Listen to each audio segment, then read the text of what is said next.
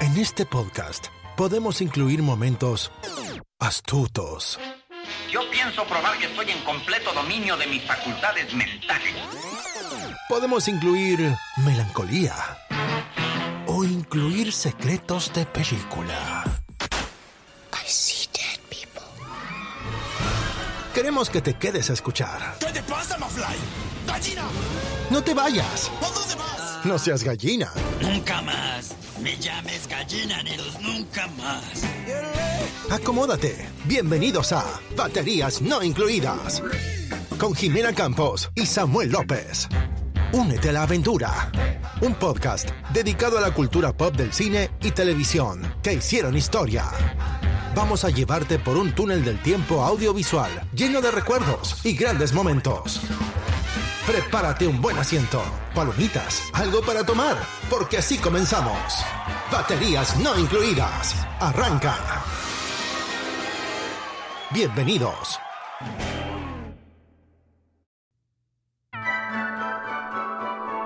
¡Eh! Bienvenidos al episodio más navideño y no solamente este episodio sino los subsecuentes hasta que mm, la tamaliza aguante, ¿no Samuel? Bienvenidos al episodio número 16. Perdón, te interrumpí Samuel. No, es que iba a decir que comenzamos el maratón Guadalupe Reyes. Comenzamos el maratón Guadalupe Reyes que yo me lo quiero extender hasta la Candelaria. hasta Es febrero la 2. regla, claro, claro. ¿Cómo estás, Jimé? Estoy muy bien, muy contenta de hacer un nuevo episodio a tu lado. Hacer un, el episodio 16 ya, ¿eh? Ya es 16. Y con bastantes nuevas películas y series que presentarles. No, pues muy bien, yo muy contento. Aquí un poquito de frío, la verdad que ya realmente se siente que estamos llegando al invierno. Así es. Y bueno, pues muy contento de estar aquí como cada semana, eh, de, transmitiendo desde la Matrix. Tomando completo espíritu navideño, actitud, como lo pueden escuchar en nuestra música de fondo. Espero que les guste. Y pues nada, comencemos, ¿no, Samuel? Perfecto. Muy bien, pues bueno. En este episodio vamos a hablar de la nueva película de Steven Spielberg, West Side Story, o en español Amor sin Barreras. Vamos a hablar de la primera temporada porque sí, por fin, por fin vimos la primera temporada de Lock and Key y porque nos la recomendaron bastantes de Sí, nuestra bastantes. audiencia y nuestros amigos. Así También nos es. recomendaron Yellowstone y vimos la primera temporada en Paramount Plus. Ujú. Muy, muy recomendada, por cierto, ya hablaremos de ella en un momento. Y también hablaremos de nuestras películas favoritas de Navidad, parte 1. Excelente. ¿Cómo ves, Samuel? ¿Te gusta? Hombre, está, está muy bien el contenido que tenemos esta semana. Va, que va. Pues bueno, comencemos con West Side Story de Steven Spielberg. Amor sin barreras. La historia va más o menos así. Los adolescentes Tony y María. Tony y María. A pesar de tener afiliaciones con pandillas callejeras rivales que son los Jets Ah, sí, cierto. y los. Sharks, respectivamente, se enamoran en la ciudad de Nueva York en la década de los 50. Esta nueva versión del legendario musical West Side Story a la vez es una adaptación de la famosa obra de teatro de Broadway que moderniza o modernizaba la historia de Romeo y Julieta de Shakespeare. Órale. Pero antes de entrar de lleno a platicar de esta película, pongamos el pequeño audio a continuación.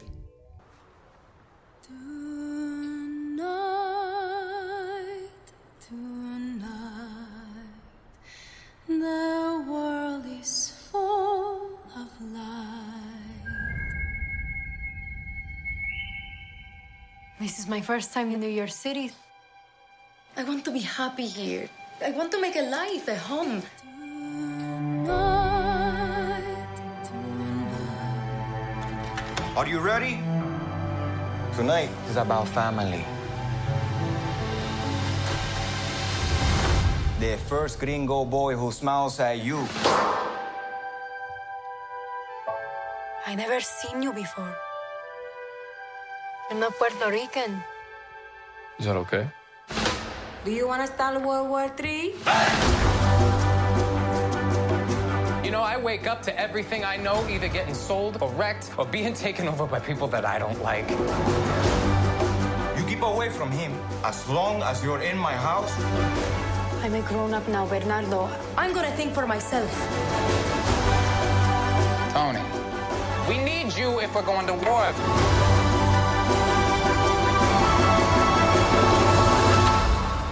Who are you? Tonight. Tonight, creo que me gusta más la de I like to live in America. Estaba seguro que ibas a cantar esa canción. es que está muy injundiosa. ¿Cómo no Sí. cantarla? Pero bueno, Samuel y yo nos fuimos al cine el pasado fin de semana a disfrutar de la nueva película de Steven Spielberg, West Side Story. Tenía como la duda, dije, bueno, pero si a mí me encanta la original, ¿a qué voy a ver esta? De hecho, Era- de hecho te la aventaste, ¿no? La semana pasada antes de... Sí, antes de... Sí, sí, Hay sí. que recordar, recordar es vivir. Me acuerdo que estaba aquí en la oficina y escuchaba de fondo tu... Pues está padre, es que la verdad es un musical muy bonito, es uno de mis favoritos. Y pensaba yo, bueno, ¿realmente es necesario traer una nueva versión de esta súper maravillosa película para que la queman? Sí, Pero luego híjole. pensaba, pero es Steven Spielberg, o sea, pues Ajá. es que me queda la duda. Y luego empecé a escuchar varios críticos de cine que sí, la verdad, todos la han reconocido como que es muy, muy buena. Órale. buena a ver. Vamos a darle una oportunidad. Una oportunidad. Una Otra oportunidad. oportunidad. Y pues bueno, fuimos y pues bueno, el reparto más, más o menos así, o la ficha técnica de esta película es del año 2021, dura unos extensos 156 minutos, Ay, sí, sí se sintió pesadita. algo, algo. Sí, sí, sí. Dirigida por Steven Spielberg, del musical de Jerome Robert, Robbins, perdón, y la fotografía de Janusz Kaminski. En el reparto está Ansel Elgort, Elgort, perdón, como Tony. Rachel Segler como María, Ariana de Bosé como Anida, David Álvarez como Bernardo, Rita Moreno como Valentina y entre otros muchos más importantes. Sí. ¿Qué opinas de la peli, Sam? ¿Te gustó? A ti como que no, yo sé que a ti no te gustan los Ah. musicales, que yo más bien te arrastré así como acompáñame, no seas No malo. fue. No me, sí, bueno, tienes un punto. No soy muy, muy fan de los musicales, así es. Eh, pero bueno, como te decía, en, en creo que dos o tres episodios atrás, donde empezamos a hablar del mismo tema, Sí, eh, realmente si, si yo me aparezco con una mente abierta, con eh, de manera optimista, me ha funcionado, fíjate, desde La La Land tuve una muy buena experiencia, la verdad. Subestimaba un poquito los, los musicales porque sentía que se dedicaban más a cantar que, que contarme la misma historia, sí. que es lo que yo estoy esperando, que estoy viendo en una película. Pero no, la verdad es que fuera de, digo, no soy súper fan, no había visto anteriormente la, la película original. Me parece que sí se apega mucho a la original, pero hasta cierto punto buscó ser creativa en algunas escenas a su Sí. manera. No se me hizo una mala película. Sin embargo, no, no creo que sin dudar, ah, bueno, sin lugar a dudas se pueda, eh, pueda sobrepasar o, o ser mejor que la original. Pues ¿A ti qué te pasó? ¿Qué, qué impresión te dio? A mí me gusta mucho la original porque es una película que veo mucho con mi mamá. A mi mamá Ajá. le encanta el, el- el Amor sin barreras, la clásica. Mi mamá, si me estás escuchando, hola mami, te quiero. Este, Hola, Pita. Eh, a mi mamá le gusta mucho el musical original, pero por eso fue la, la ma- la manera que conocí este, este, esta historia, ¿no? Sí. Dije, no, pues tengo que ver esta opción o esta nueva versión. A mí sí me gustó en cuanto a la dirección. La verdad es que por algo Steven Spielberg es Steven Spielberg. Sí, claro. Hizo un muy, muy buen trabajo. Maneja la cámara Es muy creativo. sí, sí, impresionantemente sí. bien. Me gusta eso. Así es. También pues se hace acompañar de este cinematógrafo o fotógrafo que es Janusz Kaminski, que le ha hecho Caballo de Guerra, le ha hecho Puente de Espías, le ha hecho Ready Player One. Entonces ya como que trabajan desde hace tiempo. Ya saben, yo me imagino cómo trabajar juntos. Sí. Y la verdad es que le hizo muy, muy buen trabajo. A mí me encantó. En cuanto a la dirección y la fotografía está perfecta. La actuación, mi actuación favorita fue la de Ariana de Bosé, que en este caso está interpretada por Anita o interpreta a Anita. Que es la novia de Bernardo, ¿no? la novia de Bernardo. Sí, sí, sí. ¿Qué piensas de Tony? Eso era muy- muy importante para mí, Tony y María. Híjole. Aquí creo que tocaste el punto para mí.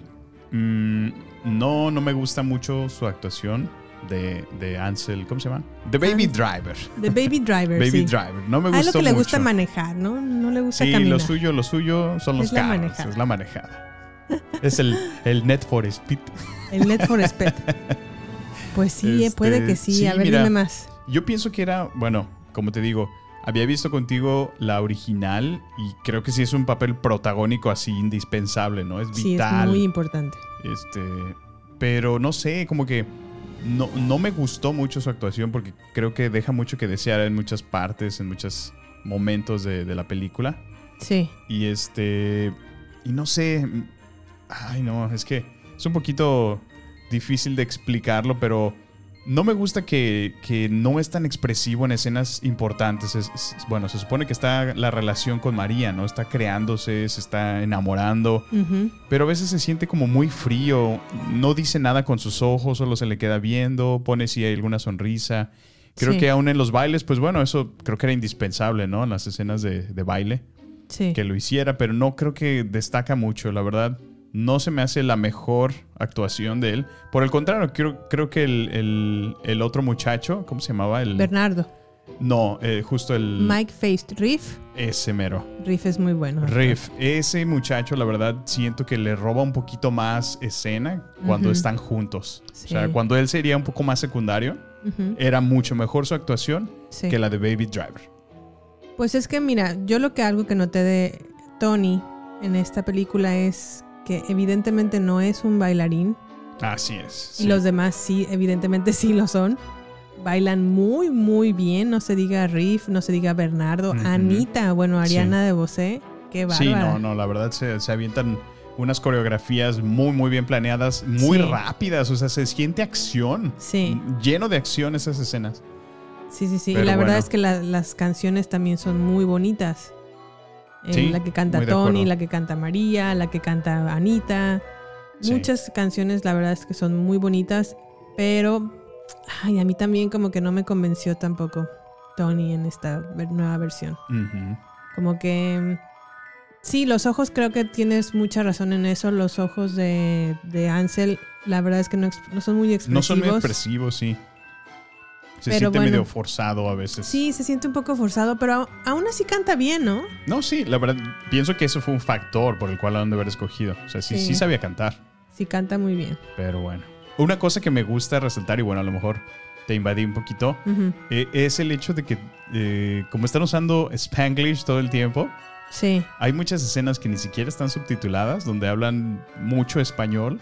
sí, Y qué creo bueno que, que- tocas ese punto. Y creo que es, es bueno, muy peculiar el que podamos apreciarlo, o, o creo que nosotros como público de habla hispana podemos percibir los dos, ¿no? Sí. Tanto de las escenas, obviamente, que están siendo habladas en inglés, como eh, esos detalles como de, ay, Dios mío, que son chuscos, ¿no? Que son chistosos, sí. Sí. Sí, a mí algo que también eh, pues, estaba en el cine y dije, híjole, están hablando demasiado español Ajá. para... Para el gusto de muchos. Ajá, y de por sí como que siento que a veces el, el americano caucásico Ajá. no le gusta, obviamente no, pues no sabe hablar español y tampoco le gusta leer subtítulos. Mm, Y cuando estaba viendo la película, sí volteaba hacia mi alrededor con los demás americanos que veía y decía, híjole, a lo mejor no les va a gustar porque están hablando demasiado español. Sí. Pero luego dije, qué bueno que lo hicieron así, ¿eh? Porque por primera vez se puede ver realmente, un- se puede como ver la- el ambiente de una pandilla latina Ajá. contra una pandilla americana. Que eh, eso sí tengo que destacar de esta película, a diferencia de la clásica. Sí. En la clásica, a los puertorriqueños no eran puertorriqueños y les tuvieron que Mm, pintar la, la, la piel. No, eso sí está mal. Entonces, la premisa va en que es, pues es como un to- tocan el tema racista, Ujú. pero al mismo tiempo les pintan las caras. No, pues no. Entonces es como incongruente, ¿no? Sí. Y esta sí completamente usaron un, 100% un cast. elenco latino. Ajá, latino. A lo mejor sí serán puertorriqueños. puertorriqueño. Sí. Claro. Y lo, en cambio los, los Jets, que también pues son como, dan a entender que son como los blancos, americanos, Ujú. irlandeses o a- alemanes, Sí, la así. mezcla de, de blancos. sí está también muy marcada y muy bien casteada. Sí, me parece apropiado tu comentario, sí. Entonces, no me sorprendería que la nominen al Oscar. A lo mejor no por actuaciones principales, y ahorita también vamos a tocar el tema de María. Pero, bueno, en el caso de María puede que sí, ¿eh? En el caso de Tony no creo. No, Tony definitivamente no. No ¿Qué piensas de no. María? María sí me parece. Bueno, se, es como, como de años, ¿no? Se ve como muy chiquita. Se ve como una niña de 14, 15 años. Pues es actuación debut de Rachel Segler. Ajá. Va a ser la ah, nueva Blancanieves en la nueva versión de Disney anima, perdón, no animada, live action. Y este fue su película de lanzamiento. De lanzamiento, fíjate. Mira. No, pues me pareció muy bien. De hecho, canta muy, muy bien. Creo que es la que mejor canta. O bueno, no sé si ahí se bien, pelearía sí. con esta muchacha Rita Moreno. Pero, pues bueno, la verdad es que sí, sí gusta. Es muy expresiva. Creo que sí se mete muy bien en su papel. Sí. Eh, pues habla muy bien español también. Entonces, bueno, pues me gustó su talento. Creo que como, como una, una película que la inicie, me pareció muy, muy buena. Qué manera de entrar a, a este mundo cinemático. A mí también me gustó la actuación de María. Me gusta más la actuación original de mm, Natalie Wood. Pero sí, definitivamente creo que también hace un buen cast. Hace un, eh, canta muy bonito. Es bonita ella. Sí. Eh, se ve que es completamente latina o, o al menos así lo hace. De habla hispana, lo, sí. lo parece. Y sí, en realidad también me gustó. No al 100 como la, la anterior María o la Natalie Wood. Pero sí está mucho mejor que Tony. Oye, hablando de ella, me dijiste que es justamente la. O sea, la volvieron a invitar, ¿verdad? Para esta película. O- Y a Rita Moreno. Rita Moreno interpretaba el papel que ahora hizo Ariana de Bose, Anita. Ajá. Ok, perfecto. Sí. Ella sí está también en, en la nueva versión de Amor sin Barreras, Rita Moreno. La estaba confundiendo con, con la novia de Bernardo. No, no, no. Sí, o sea, ella hizo a la novia de Bernardo, pero en la clásica. En la clásica, sí. Exactamente. Pero así fue entonces eh, Amor sin Barreras. Se las recomendamos ampliamente. es si les gustan los musicales, les va a gustar, estoy segura. No, y van a pasar muy buen rato. La verdad es que es muy entretenida. Hay acción, por más increíble que parezca. En Sí. verdad se siente llena de acción. Entonces, se la van a pasar muy bien. Muy bien, pues así fue entonces West Side Story. Y pasamos, como ves, con Lock and Key, primera temporada, Samuel. Perfecto. Pues bueno, Lock and Key va más o menos así. Después de la muerte del papá de la familia Locke, los hijos Locke, ah, ¿verdad? Regresan a su casa ancestral en Nueva Inglaterra. Pues obviamente pues para descubrir que están rodeados de magia que solamente ellos pueden ver, así como tipo lo- las crónicas de Narnia, ¿no? Ándale, sí. Entonces, pues están contra esta magia, están destinados a pelear y a terminar con los errores que pueblan la ciudad natal de Lovecraft, Massachusetts, o como diría una amiga de la Universidad Machuse. Me chuse. Pero antes de hablar de Lock and Key, pasamos a este pequeño audio trailer.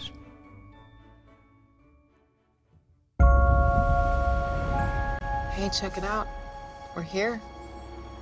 Welcome to Key House. I could never get your father to talk about his life here.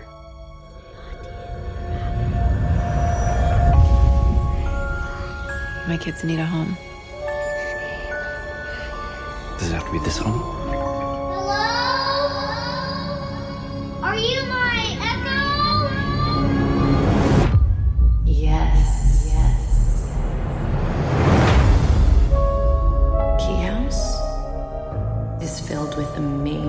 Keys. Listen for them. They whisper. You hear that?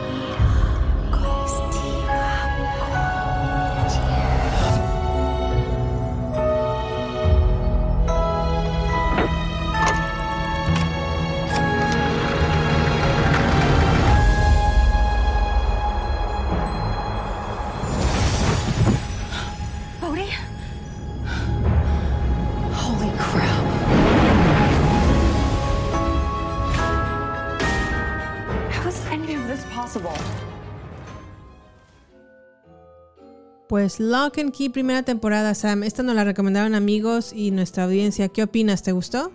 Me gustó. La verdad es que yo ya la había visto con anticipación el año pasado, cuando salió la primera temporada. Sí. Eh, me la aventé yo solito. Pero después yo también traté de insistirte y por supuesto no me hiciste caso hasta que Sí, alguien más te lo dijo y pues bueno, ahí estamos. Sí, sí me acuerdo que me decías, vamos a ver Vamos a ver, vamos a ver. Key". Y yo, chapa y llave. Mm, no, gracias. No, bueno, creo que a mí me gusta mucho esta, esta serie por el- la parte justo mágica que, que proyecta. Eh, este grupo de, de hermanos de diferentes edades, ¿no? Eh, pues su pequeña historia de, de, bueno, es misteriosa esta casa, está padrísima la casa, Sí, muy la bonita. casa está increíble. Sí, me gustaría vivir ahí, aunque se ve muy fría, pero bueno. Oye, pero ya, fíjate que yo cuando estaba viendo la casa dije, híjole, tengo pensamiento de señora. Otra vez Porque tu dije- tarja en la cocina. No, aparte de la tarja, que, que cabe destacar que sí está muy padre, la cocina, Sí. pensaba, ay, qué padre vivir en la casa Locke o en la Y ya mansión sé, Locke. ya sé a dónde vas. Y luego mi segundo pensamiento, híjole, pero para limpiar. Limpiar, sí. Imagínate, te tardas una semana en limpiarla completamente y lo que terminaste el domingo ya. Y dije, chas, ya soy una señora, o sea, ya pienso en estas cosas. Ah, Dios, pero no. quien tenga una casa así realmente tiene, eh, tiene con qué pagarle a alguien. Que Sí, la tiene que tener personal porque está cañón. Sí, no, sí. Pero bueno, a mí también me gustó. Es una historia entretenida de aventuras, misterio y drama adolescente. Y vaya que agradezco que no sea un drama adolescente de esos tipos hardcore como 13 Reasons Why. Que dije, ay Dios, porque Hardcore. en 13 Reasons Why está bien hardcore los, los chamacos. Bueno, en- pero es que también por la, por la Elite. temática, ¿no? Que, sí, sí. No, esta se siente como más familiar, ¿no? Sí, este como, es más familiar, como que se agradece que es más soft. Sí, no, y a mí me cae muy bien el niñito. Eh, ¿Cómo se llama? El niñito se llama Jackson Robert Scott, Ese mero. que interpreta a Bodie Locke, Bodhi. que también interpretó al pequeño... Ay, el pequeño de It. Que le... Ah, el Georgie. Ay, George. Ah, ¿es este Georgie, niño? Es este niño. Ah, mira. Pobrecito, ¿Te le cortan el brazo. En, en It o en Sí. eso. Ajá. Pues es el mismo, pero pues ya un No, ya poquito más creció. grande. Ya creció. Órale. Pero sí, la verdad es que está, está padre, me gustó, me enganchó, está bien hecha, tiene buena producción. Sí, sí, sí. Como dato curioso puedo decirles que el creador, porque Lock and Key está basado en un cómic o en una novela gráfica. Así, yo pensé que no- era una historia original, pero no, es un cómic. Es un cómic. Sí. Y quien hizo el cómic se llama Joe Hill. Ok. Y Joe Hill es el hijo de Stephen King. Ah, mira. Ok, pues sí, puedo ver que entonces la inventiva y la creatividad es de familia. Así es. Y como dato curioso también es que en cada intro de cada episodio se puede ver la llave que se va a utilizar, porque de eso se trata um, Ah. Lock and Key. Que en esta mansión los hijos... Las Lock- animaciones que, que perdón, la- las animaciones de cada comienzo es la que te refieres. Ajá. Ah, órale. te dice de qué se va a tratar el episodio, la llave que se va a usar y para qué sirve. Ah, mira qué interesante. No puse atención. Creí que era la misma llave todo el tiempo. Voy a poner Pues sí, atención. es que el, el- el programa para empezar se llama Chapa y Llave, ¿verdad? Entonces entendemos que va a haber Chapa. llaves, llaves, llaves. ¿eh? Llaves. ¿eh? Va a haber llaves y chapas. Pues sí, sí, me queda claro. o sea, Y, y pues bueno, los niños como que van encontrando llaves a lo largo de la mansión porque como Sí. que les, les susurran estas llaves. Ajá. Y las llaves tienen diferentes poderes. ¿Cuál es tu llave favorita, Samuel? Me gustó mucho la llave que te permite trasladarte a otros lugares que has estado o que has visitado. Yeah. Esa ah, estaría padrísimo, ¿no? O sea, poder X2. viajar de aquí, de aquí, pum, abres la puerta, vámonos a México, me comí unos tacos, ya, de regreso, vámonos. X2, X2. Esa también es mi favorita. Sí, caray. O la llave del pensamiento o de la cabeza. No, ¿te- ¿sabes cuál también está buena? Ah, la de la cabeza. Bueno, pues es que creo que me daría un poco de miedo entrar a mi propia mente, ¿no? Porque bueno, para todos aquellos que no, no la han visto y no se han puesto el día o no saben de qué trata, pues en efecto, estas llaves que vas encontrando en la casa tienen diferentes, perdón, diferentes eh, funciones, diferentes poderes, por llamarlo así. Entonces, conforme va avanzando la serie, el encontrar estas llaves va conectando una historia que pues en realidad es desarrollada desde su papá Sí. y deja un, un- un misterio atrás. O sea, los, los niños, que son sus hijos, eh, ellos se van a dedicar el resto de la serie, Sí. pues tratar de descifrar qué es este misterio. De encontrar llaves, de juntarlas, de recolectarlas, de cuidar de ellas porque son the keepers of the keys. Sí. Oye, y para todo esto aparece la, la- la maluca, ¿no? Que es para mí mi favorita de esta serie. Creo que hace, bueno, es la que mejor actúa, a mi punto Sí. de vista. ¿Cómo pues se en llama? el, en el audio trailer que escucharon al principio, la que contesta, porque pregunta Bodhi, ¿Are you my echo? Ajá. O sea, ¿eres mi eco? Y la señora contesta, Yes. Yes. Ella es la maluca. Ella es la maluca. Que, ah, qué dolores de cabeza da esa señora. Sí. Bueno, no, no es una señora, como que es una chava, ¿verdad? Sí, es Bueno, no sé ni qué, es- ni qué es, porque luego cambia como de diferentes cuerpos, entonces ya Ah, no sé sí, ni es qué. cierto. Pero bueno, se los dejamos a ustedes para que la vean Oye, ¿y sabes dónde se filmó? en Nova Scotia, Canadá. Está muy bonito Ah, el mira, pueblo, ¿verdad? Sí, se ve, sobre todo esas escenas donde te, te ponen como la, la vista panorámica viajando Sí. hacia, hacia el mar Ajá. y se puede ver todo, todo el puerto, ¿no? Todas las Yeah. casitas están de colores muy, muy bonitos. Yeah. Eh, me llamó mucho la atención, por eso quería saber dónde, dónde fue filmada. Sí, por allá, por Canadá. Aparte de que es muy barato grabar en Canadá, mm, yo creo que también se están yendo para allá porque es donde encuentran nieve. Sí, Con sí, esto sí. del calentamiento global, pues ya, ya cada vez Cada hay vez que menos subir más. nieve, Híjole. creo yo. Pues bueno, no cantes victoria, que a lo mejor te cae aquí en enero. Pues bueno, así fue entonces Lock and Key o Chapa y llave, primera temporada de Netflix. Cerrajeros. Cerrajeros por Canal 5. Cerrajeros. No, no te no- es que me da risa porque eso hacían mucho cuando pasaban ya alguna película en, en tele abierta, ¿no? Le- Les, ponían sus propios nombres. Sí. Por ejemplo, me acuerdo de uno, uno de Dawson's Creek, Amigos y Rivales. Nada que ver, nada que ver. Nada que ver. Pero también pienso, y si le hubieran puesto Arroyo de Dawson, pues tampoco, ¿no? No, sí, pues bueno. Se escucha feyuco. Pero bueno, vámonos entonces a este corte comercial y regresamos. No queremos que te pierdas nada. Por eso, te invitamos a sumarte a nuestras redes sociales. Twitter, Instagram y Facebook. Encuéntranos como Baterías Podcast. Cine, series y mucho más solo con nosotros. Con Jimena Campos y Samuel López. Agéndalo. Nos encontramos en redes sociales. Baterías Podcast. Bueno, y estamos ya de vuelta. Y bueno, Jime, ¿qué te parece si ahora entramos en tema y continuamos con nuestra siguiente serie que sería Yellowstone? Yellowstone o Piedra Amarilla. De Paramount Plus, ¿no? Dicen. Sí, en México es en Paramount Plau- P- Plus. ¿eh? Plus. Creo que también aquí, pero nosotros la estamos viendo en Peacock. En Peacock, así es. ¿De qué va Yellowstone? Bueno, John Dutton, que es Kevin Costner, es el propietario del rancho más grande de Estados Unidos. Y él y sus hijos entablarán una lucha sin cuartel contra una reserva india y contra todo aquel que quiera apropiarse de la propiedad de los Dutton. Ok, ahora cabe destacar que esta propiedad de los Dutton, Dutton o Dutton, como diría Samuel, eh, O sea, no es cualquier casita. o sea, es un rancho del tamaño de Rhode Island. O sea, es, es- realmente es, así es de tamaño de Rhode Island. Entonces sí es un ranchote. O sea, es todas las montañas prácticamente, ¿no? Pero bueno, antes de adentrarnos a hablar, a Yellows- de, hablar de Yellowstone, ¿por qué no escuchamos mejor el audio, no crees? Perfecto. Échatelo. You're a cowboy today. You don't act like the man from the stories I've heard. That's the thing about being a grandfather. I get to do all the things I wished I'd done with my children. Woo! And the things I regret, I get to do different. You were right.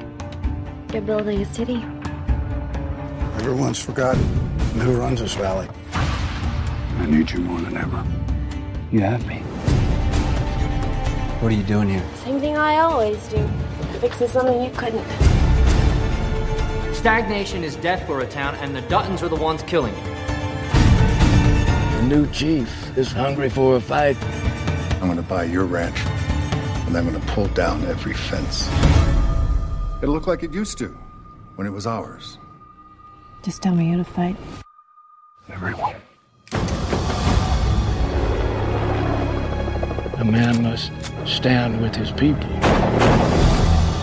This ain't checkers, son. This is chess. And you're about to play it with masters.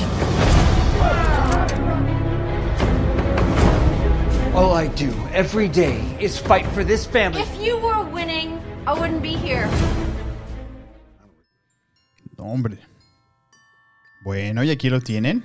Pues bueno, eso fue el audio de Yellowstone primera temporada. Esta serie también nos la recomendaron re- amigos y audiencia.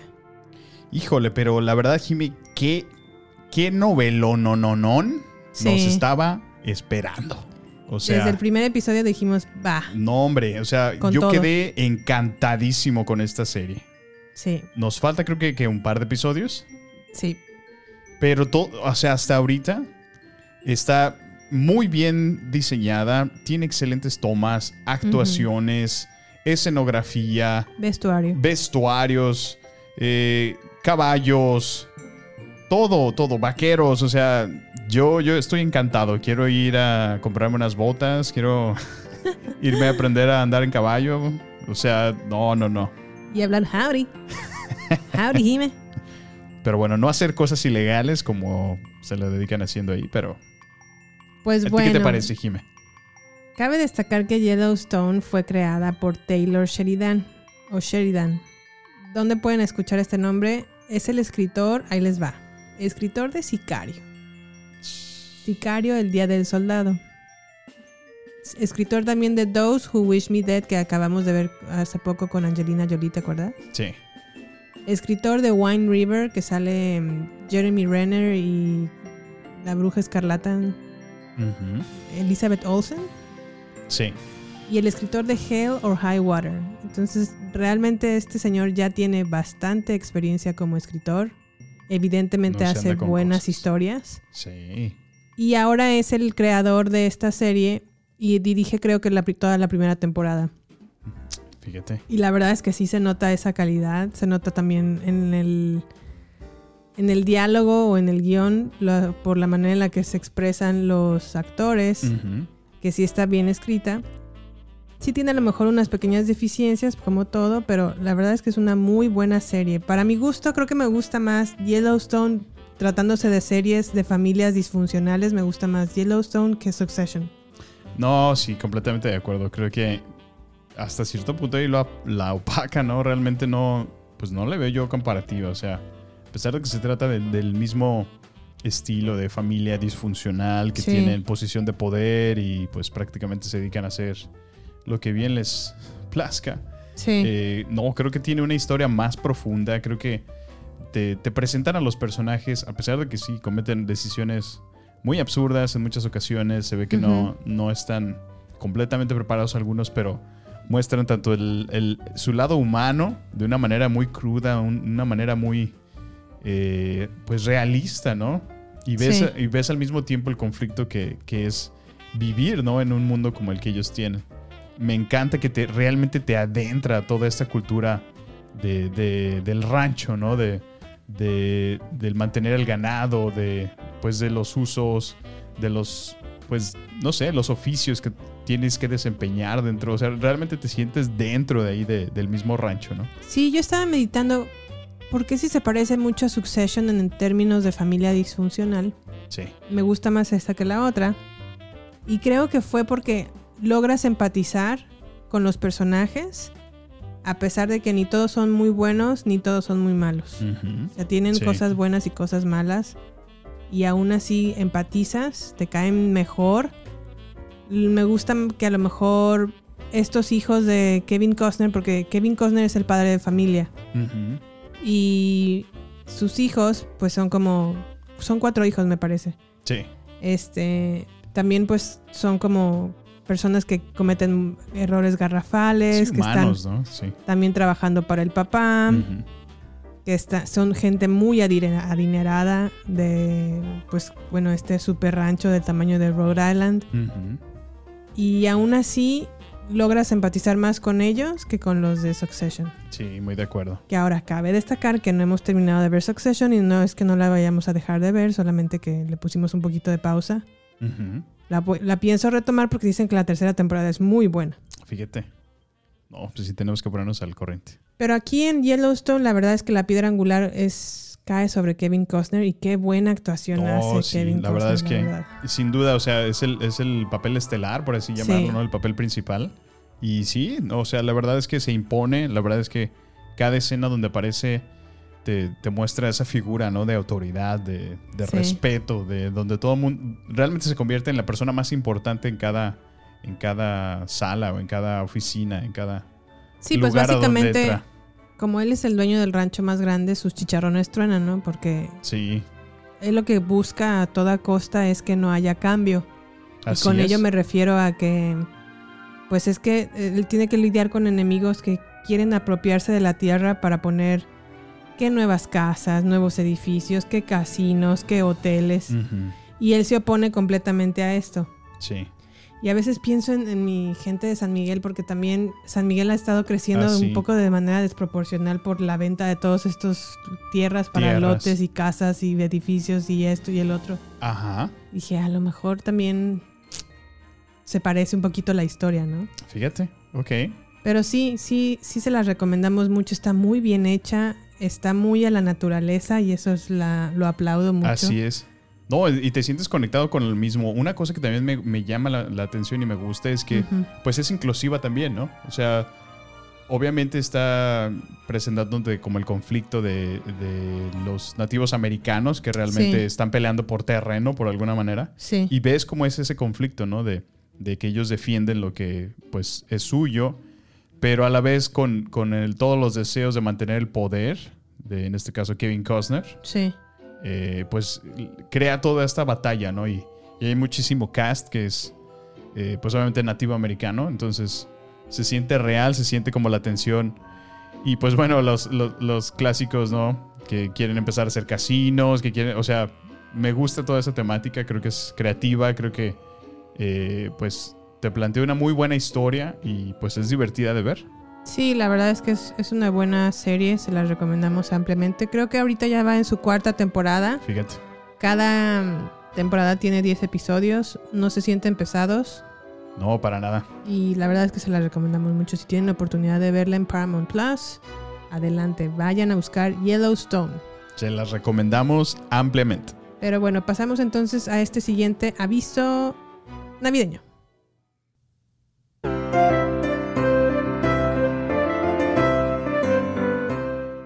Baterías no incluidas podcast les desea una feliz Navidad y un próspero año nuevo 2022. Que todos sus deseos y anhelos se cumplan y que la paz y el amor reinen en sus corazones. ¡Felicidades!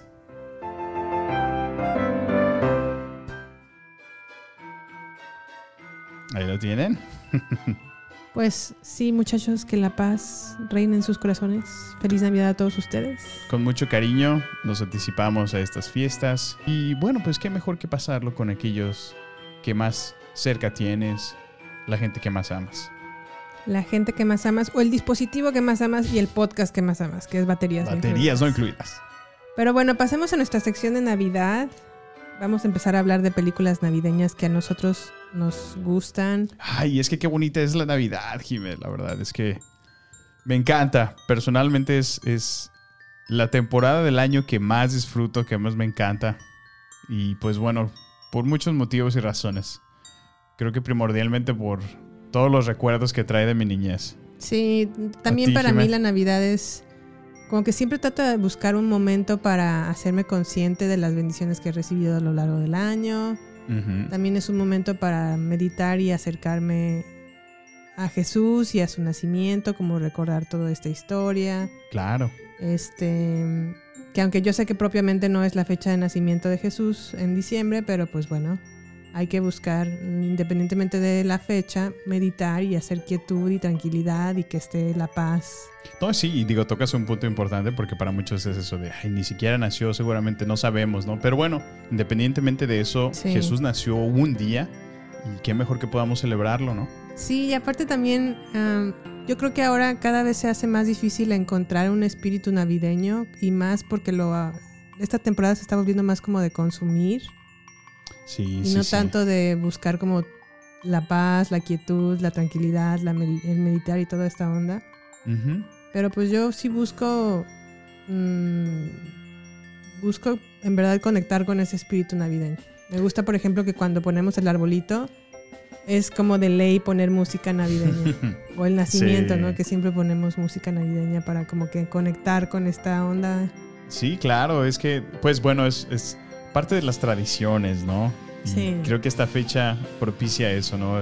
El, el reunirte con tu familia, como lo dices, empezarte a preparar, que Sí. vas y buscas un arbolito afuera, si es que lo compras natural, o, o bueno, sacarlo de, del almacén y empezar a, Sí. a armarlo, ¿no? Es, es muy bonito, la verdad. Y sabes que también aprovecho como para conectar también con esa niña interior. Este, me gusta sí, como claro. revisitar programas de televisión o películas que veía en esa época de Navidad. Ándale, sí. Me No. trae recuerdos muy bonitos. Me hace recordar cuando las veía con mis hermanas, con mis papás. Ahora las navidades las paso a tu lado, pero también con la familia. Claro. Entonces las reuniones, la risa, la comida, pues todos los buenos momentos que hemos tenido. Sobre ¿no? todo la comida. Sobre todo, ay. La panchita. Pero bueno, entonces lo que vamos a hacer es que, bueno, yo entiendo y comprendo que ya hay mucho contenido con temática navideña en televisión, pero como a mí me gusta conectar con esa niña interior que tengo en mi corazón, durante los próximos episodios pues vamos a estar hablando de aquellas películas y programas de televisión que veíamos de niños y al mismo tiempo compartirles como algunas experiencias navideñas que hemos tenido, ¿no? Perfecto, sí. Pero bueno, entonces comencemos con la primera película. Es, en realidad no es una película, es un corto. mm, sí, es un corto de 23 minutos, 24 minutos. Es el cuento de Navidad de Mickey. Esta vez, este, este cuento de Navidad, o más bien esta historia, Sí. fue la primera vez con la que me topé con Charles Dickens. No sabía ni siquiera que era de él. Órale. Pero la vi en un programa o en un canal en San Miguel de Allende que se llamaba Disney Channel, que todavía Sí. existe Disney Channel, pero Sí, pues, tenía otro. Nosotros teníamos como la señal gringa, por alguna razón. Supongo que porque hay muchos americanos que viven en ese pueblo. Sí. Y este y veía esta, este corto animado en, en estas En el Disney Channel. temporadas, pero pues para no extenderme, les dejo este audio trailer. Merry Christmas! Just another excuse for being lazy. Merry Christmas and a bah humbug to you. Merry Christmas Day.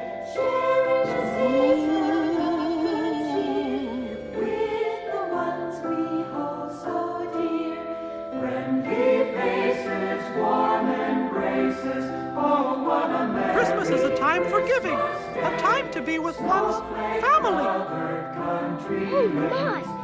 Look at all the wonderful things to eat. I see an empty chair where Tiny Tim once sat. Pues bueno, cuento de Navidad de Charles Dickens, Dickens, perdón, es pues la historia del humilde y agradable Bob que no puede esperar para volver a casa y compartir con su familia el día de Nochebuena. Y aunque no haya mucha comida para compartir, pues ellos están contentos de estar juntos, ¿no? Pero su jefe, que es Scrooge, oye, ese jefe tacañísimo, que de hecho sí es el hombre más tacaño de la ciudad, piensa que la Navidad debería de servir como cualquier otro día para ganar dinero. Sí. Después de concederle a Bob el medio día libre, medio día libre, Qué malo. Scrooge se dirige a su casa sin sospechar la tenebrosa sor- sorpresa que le espera. Cabe destacar que ese Scrooge es MacPato, ¿no? Sí, es MacPato. Es como MacPato. Sí, es como la versión en, los personajes de Disney, pero de cuento de Navidad. Cuento de Navidad, sí. A mí, yo cuando la veía, como que me, me impactaba mucho que el pequeño Tim estuviera enfermito y cojito. Ah, sí, que es un ratoncito, ¿no? Sí. De los hijos de Mickey. Me daba como mucha ternura así verlo enfermito. No, y es que sí, como que te sientes nostalgia, sí, sientes como tristeza por verlos de, que son tan pobres, ¿no? Sí. No, y que el otro, ay, me Scrooge es muy mal, muy maluco. Pero me da gusto también la, la lección que aprende. Bueno, ¿y cuándo, cuándo salió esta película, Jime? Esta salió en 1983. La pueden encontrar en Disney Plus. Ah, mira. No dura mucho tiempo, dura como 24 minutos y está muy bonita. Se la recomiendo mucho. Perfecto. También la pueden encontrar la versión de Jim Carrey, también cuento de Navidad, en, también en Disney Plus. O sea, a mí no me gusta tanto la de Jim Carrey, me gusta más esta, pero pues bueno, cada quien, ¿verdad? Cada quien. Bueno, es que, pues como dices, te conectas con tu niño interior y por supuesto que iba a preferir esta. Así es. ¿Y qué más, Samuel? ¿Qué más tenemos? Bueno, pues eh, también tenemos otro que es, bueno, justamente el primer episodio de Los Simpson. Ah, Este episodio, eh, pues básicamente eh, comienza la, la gran ¿cómo podemos llamarla, Jimé? Saga. La epopeya de los Simpsons. Sí, no, o sea, que, que hasta la fecha sigue activa. O sea, ¿ya cuántos años? Creo que lleva su temporada 39, ¿no? Fíjate, o sea, com- comenzó en el 89 Los. Simpson. Y curiosamente, y digo, este, este tú me lo presentaste porque yo no me acordaba, pero el primer episodio de Los Simpson es un, es un episodio navideño. Así Entonces, le vamos a dejar aquí una pequeña muestra. Hoy veremos especial de Navidad. Abrocha tu cinturón, March.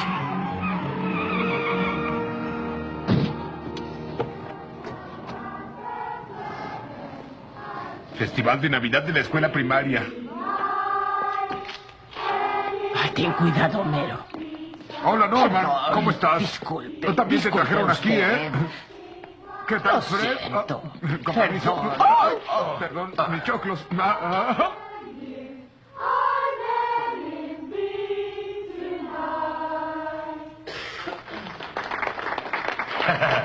¿No fue hermoso? Y ahora, los Santa Clauses de distintos países presentados por toda la clase de segundo grado. Oh, la clase de Lisa. Feliz Weihnachten. Eso es Feliz Navidad en alemán. En Alemania, el sirviente de Santa, Ruprecht, da regalos a los niños buenos y varas para azotar a los padres de los malos. Meri Kurimatsu. Yo soy Hotsiashi. Pues bueno, en este primer episodio de Los Simpson, que es el especial de Navidad, Homero tiene que convertirse en un Santa, ayudante de Santa, ¿no? De una tienda departamental. Sí. Porque Marge tiene que ganar, gastar, perdón, el dinero del. Porque tienen como destinado como unos ahorros para Navidad, para toda la familia. Pero tienen que gastar este dinero porque resulta que Bart hizo la travesura de ponerse un tatuaje. Y ahora se lo tiene que retirar. Y ahora se lo tienen que retirar y pues quitárselo no cuesta tres pesos, ¿verdad? Entonces pues tienen que gastar esta, este ahorro para la familia de navideño. Y por eso Mero es forzado a trabajar como ayudante de Santa, pero pues no es tan fácil como él cree y pasan una serie de peripecias. Y por primera vez podemos ver a Huesos en... Así es, el, per- el perrito de la familia, ¿no? Sí. Este episodio me gusta mucho también verlo cada Navidad.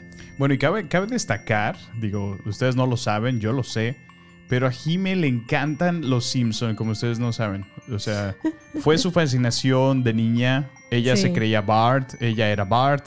Según yo en mi mente. Y, y bueno, o sea, yo pude darme cuenta que le encantaban los Simpson porque la primera vez que visité su casa, su recámara estaba llena de cosas de los Simpson, entonces hasta las sábanas y cobijas eran de los Simpson. Eso ya es muy personal, Samuel. Pero, este, pues sí, la verdad es que siempre me han gustado. No me gustan todas las temporadas, la verdad. Soy fan como desde la temporada 1 hasta la 10. Ya después de ahí como que ya no me gustaron tanto los Simpsons. Como que bajaron, como que se, se cambiaron, ¿no? Como que son diferentes. Lo que pasa es que sí, ha, ha habido muchos cambios en los. Simpson y, y creo que, el, pues bueno, pues factores como el doblaje, ¿no? Sí. Las voces originales todo el tiempo que estábamos acostumbrados, repentinamente dejaron de ser, ¿no? Cuando estuvo la huelga de los escritores, ¿no? Sí. Entonces eso fue uno muy importante porque ya no, no reconocías las mismas voces. Y No- también no los escritores cambiaron. Originalmente era Simon Simon y James L. Brooks. Bueno, esos son los creadores junto con Matt Groening. Pero también estuvo mm, varios escritores que eran muy buenos y después como que cambiaron y cambiaron los Simpson. Ahora ya no predican como tantos valores como antes lo hacían. Sí, bueno, es que también eran, eran los noventas. Pues sí.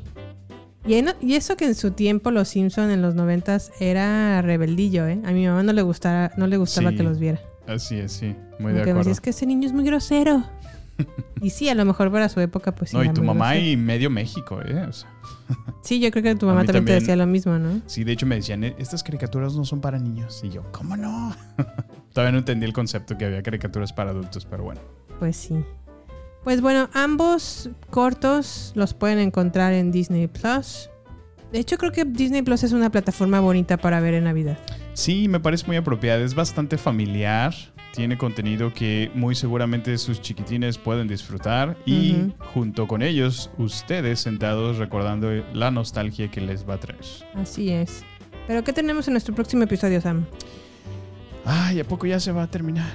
Ya, ya Ah, qué terminamos. Ponle canción tristeza.